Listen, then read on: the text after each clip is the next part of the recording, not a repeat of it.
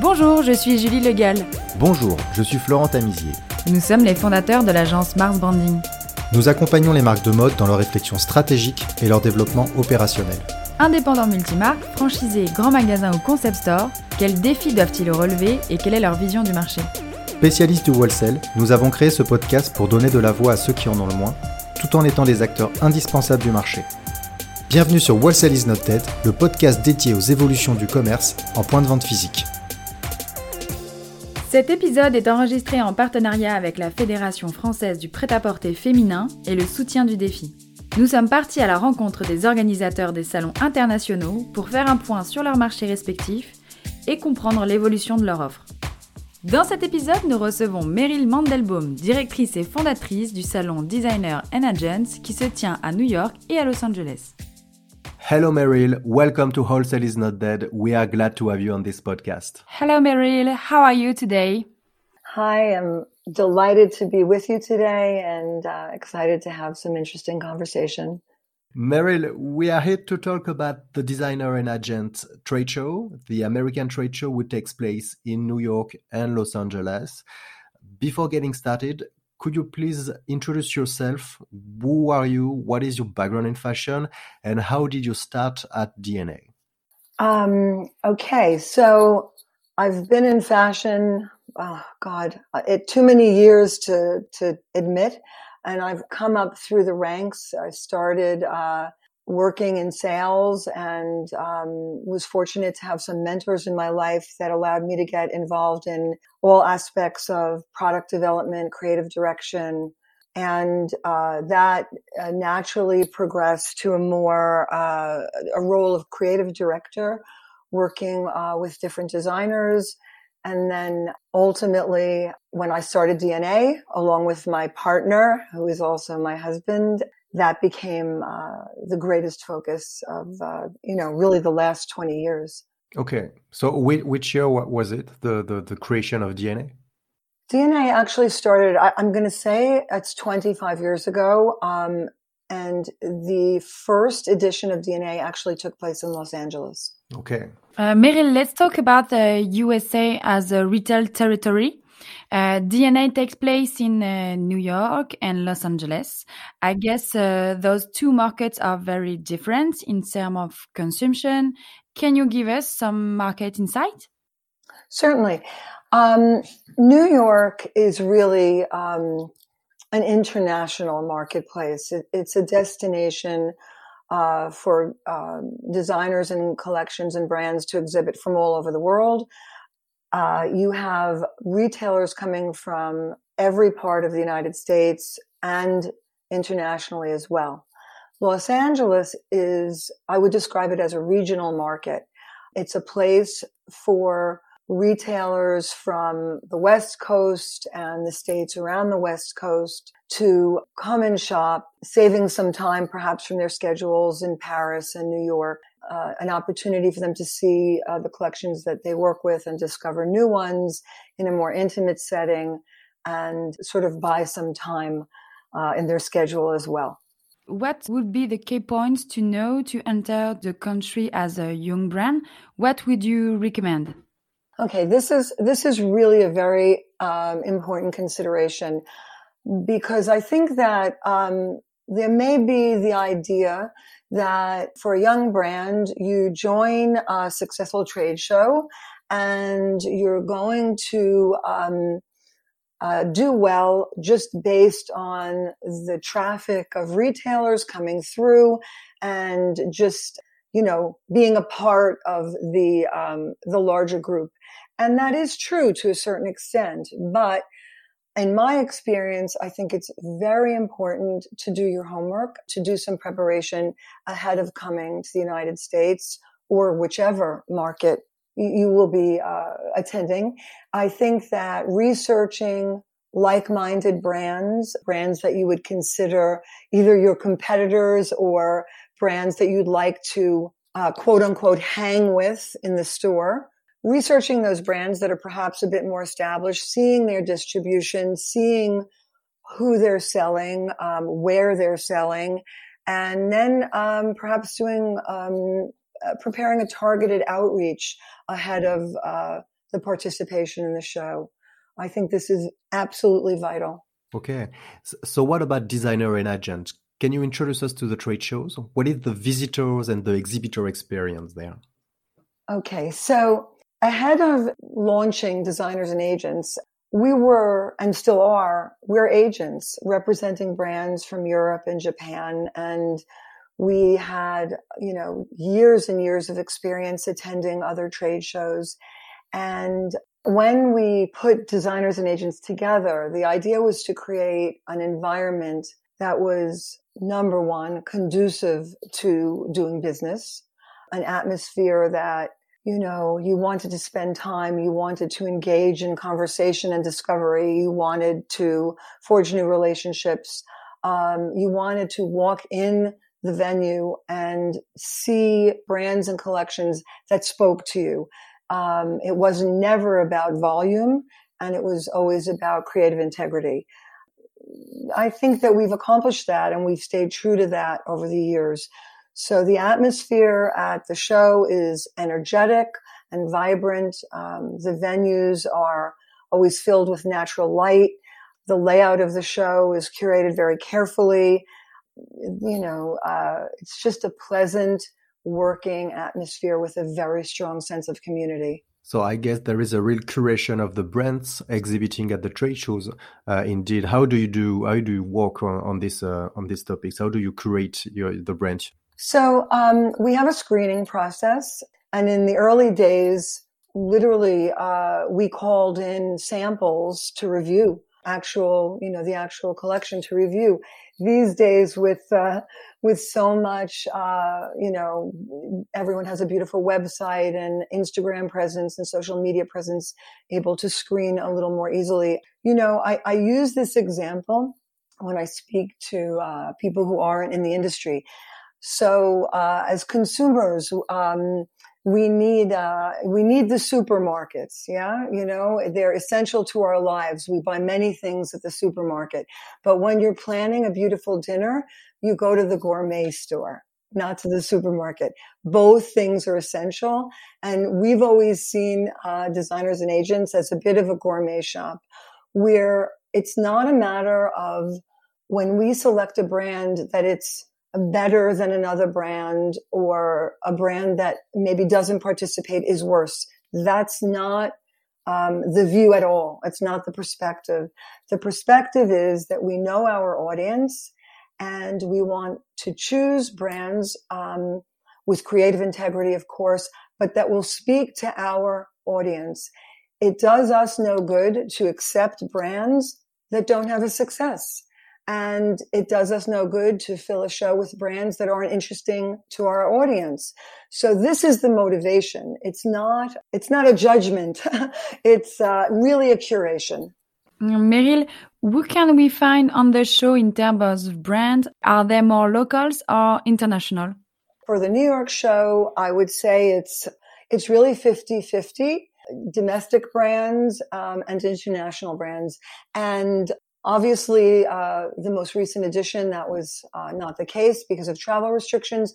But in a normal, uh, normal period, we are uh, have exhibitors from uh, uh, India, Japan, Italy, France, Copenhagen, all you know, all over the Spain, all over the world, and it's equally distributed between the domestic and international. Los Angeles is is I'd say we do have a good representation of European brands there, but probably the percentage is a bit different, maybe um, 60 40 domestic brands to international, maybe even a little more, a higher percentage of domestic brands. I think the reason for that is the LA market is very late in the calendar, the fashion calendar. Mm-hmm. What are the dates of this market? The next show, the next upcoming show for LA is March 7th to 9th. And sometimes with the very crowded calendar, where LA falls, it's not the most ideal time for some brands. Yet we have uh, many brands from Europe who've been showing in LA for quite some time and developed very strong uh, business there. Okay. And what about the retailers? Um, who is coming to your show? So I would say the, the, the core, the heart of our audience are the finest independent uh, specialty stores in America. We do get some international buyers as well. The Japanese retailers seem to we we have a long love affair with uh, Japanese brands and Japanese retailers, so we do have a good representation of those retailers coming as well. We also obviously the e-commerce uh, retailers are present. The multi-chain specialty stores are present. I would not characterize DNA as a, a place uh, where department stores generally come to shop, but the truth is, uh, these days in the USA, the number of department stores is quite small, and the business model is quite different um, uh, from that of the retailers that are looking for independent designers and, and new talent. How was the last session in September? What can we learn from this event? Well, obviously, there was so much anticipation for this show after so many months of doing things virtually. And, uh, you know, a lot of new challenges uh, dealing with the trade show experience during COVID. I am not exaggerating when I tell you it was a celebration. The enthusiasm, the energy, the confidence uh, and general spirit of the show was just incredible. American retailers came ready to buy and very enthusiastic. And the interesting thing was the brands uh, that participated across the board, everyone had success. In any given show, there are always brands that really have an amazing show, some that are just starting, you know, don't have the same bandwidth it was just an enormous success. And it just, you know, it just shows me the resilience of independent brands and independent retailers and what a vibrant, healthy community and business uh, model that is. Nobody was missing. The Europeans are missing. The Japanese are missing. The, all the international exhibitors. No, I should let, let me take that back. Many international brands were missing, the majority. Some of them, those that have agents, obviously, were able to participate, but some of them became very creative and found, um, sent their collections to the US. We actually um, tried to give support to make a little matchmaking between brands who wanted to send the collection and have somebody in New York handle it as a special arrangement.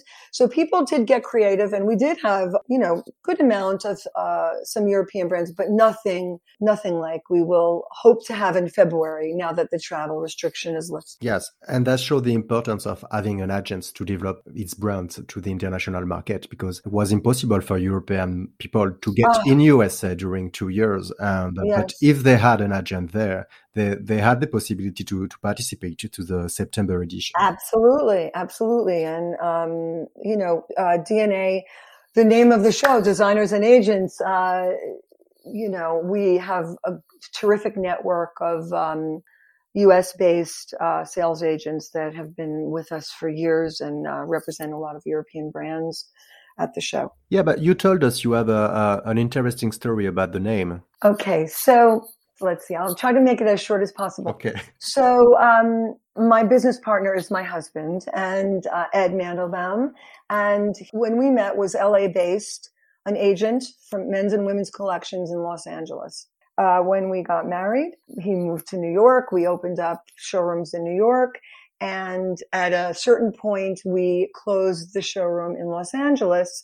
Uh, it was a time in Los Angeles that things were kind of, uh, there was some upheaval going on and, and the economy wasn't great there in any event, we still needed to bring our brands to LA during market. So we reached out to the owner of one of the buildings in downtown Los Angeles that uh, hosts, you know, all the showrooms and said, Hey, uh, do you have any space that we could uh, take during market? We're going to bring, you know, some high end brands and we'll make the space beautiful. So we did that and we had more space than we needed. So we invited um, another agent we were friendly with who also had beautiful collections. And we had our, our time there during market and, and did our sales. And we did this for a, a couple of seasons. The designers who had permanent showrooms in the building contacted the owner of the building and said, wow, that, that temporary space that's being set up really is bringing a lot of traffic and a lot of good retailers. And we really think it's great for the building. And so the owner of the building, who's an incredible woman, said to us, I'm willing to let you use this space for market and we will support you in creating a multi collection kind of destination it was really a happy accident just because we needed to have a footprint in LA once we let go of our permanent space. And we tried to think of a name and, you know, hundreds of terrible ideas later, it became, who are we? We're designers and agents. And there we have it. And, uh, you know, there's a lot of, uh, people reduced it to D and A, but of course, many people think it's like uh, the genetics. Uh, so there's always some confusion about that. But I think the best ideas uh, are often you can't plan them. They they grow organically, and we call DNA our happy accident. Fantastic stories. Thank you. Do you have any specific examples of brands who did a fantastic show in uh, last session in September? I do have a, a list of uh, the French brands that have been with us continually. Uh, I don't know if you're interested in French yes. brands. yeah. So Hartford has been with us forever. They had a fantastic show. Uh, 5 October, which is a beautiful jewelry brand, had a fantastic show.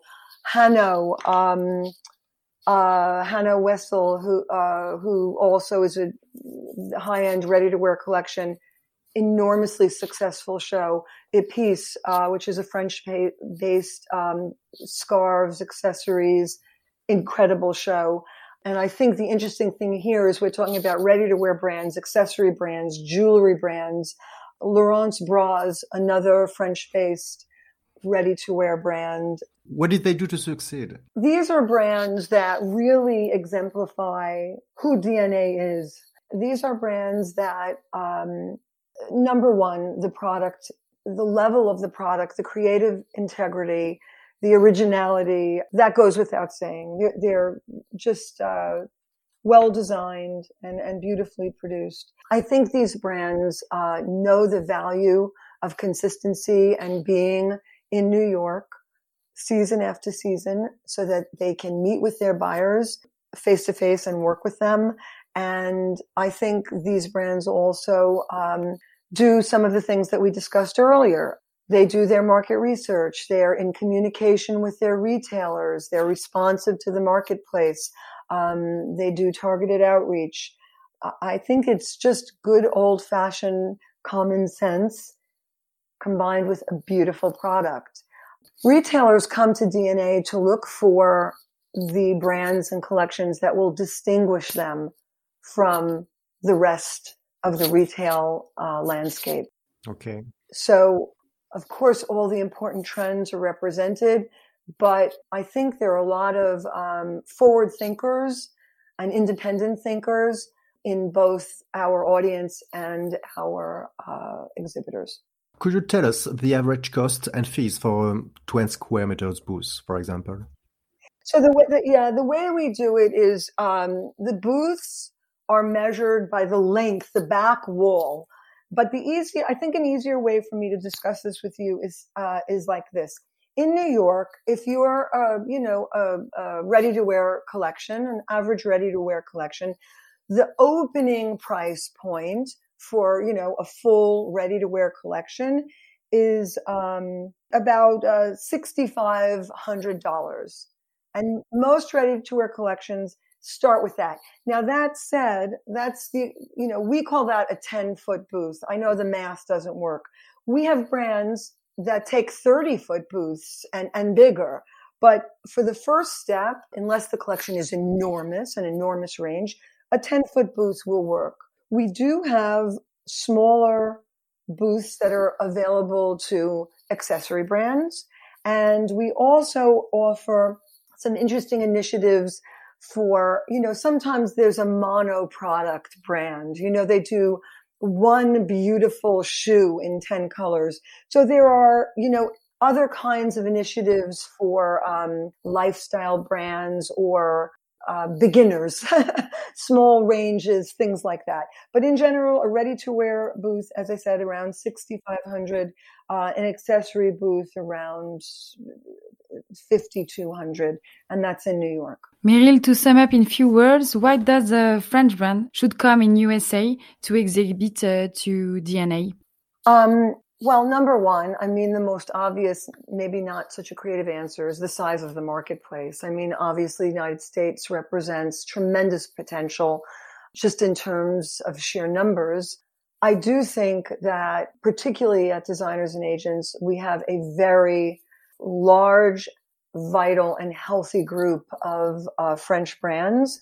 And they are always well received um, by the American retailers. I think that there's enormous growth potential. And I think also think that American retailers have really become quite sophisticated and forward thinking, at least our audience. You know, we are not casting the net of every kind of store. We're casting a net of uh, retailers that really are looking for the kind of sensibility and sophistication, creative integrity, originality that French brands have. And I think, um, honestly, it's a match made in heaven. Uh, French designers and American retailers, I think, is a very healthy relationship with still more potential to come. This podcast is named Wholesale is Not Dead. In your opinion, does the wholesale and the trade show still has a future? Yes, a very enthusiastic yes. I, I know, I know we are, um, you know, we are all seeing, you know, things developing and changing rapidly, especially for somebody like me who's been in fashion for so long. You know, uh, direct to consumer brands and and all this sort of thing. And I think there's room for all of it. But I think here here is really uh, my thought about this. For a customer walking into a store where the buyer has covered the marketplace, probably traveled to Italy, France, United States, maybe Japan, really gone on a mission to find um, the right collections for her customers.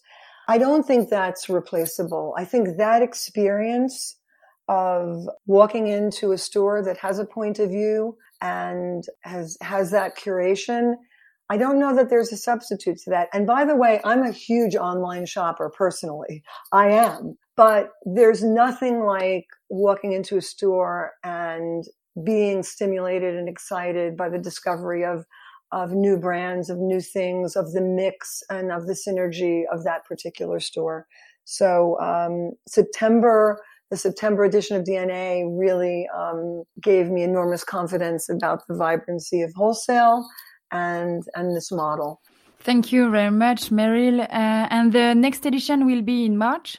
The next edition is in New York, and the dates are February 25th to 27th.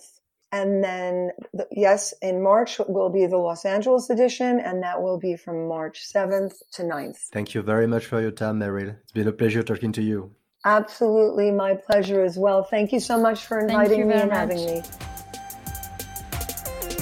Toutes les informations concernant la Fédération française du prêt-à-porter féminin sont disponibles sur prêt-à-porter.com. Concernant les opérations à l'international, rendez-vous sur modeinfrance.com. Merci d'avoir écouté cet épisode. Le podcast Wholesale is not dead est produit par l'agence Mars Branding. Si vous aimez la mode, le wholesale et les podcasts, connectez-vous sur Apple Podcast, abonnez-vous gratuitement au podcast et laissez-nous un commentaire.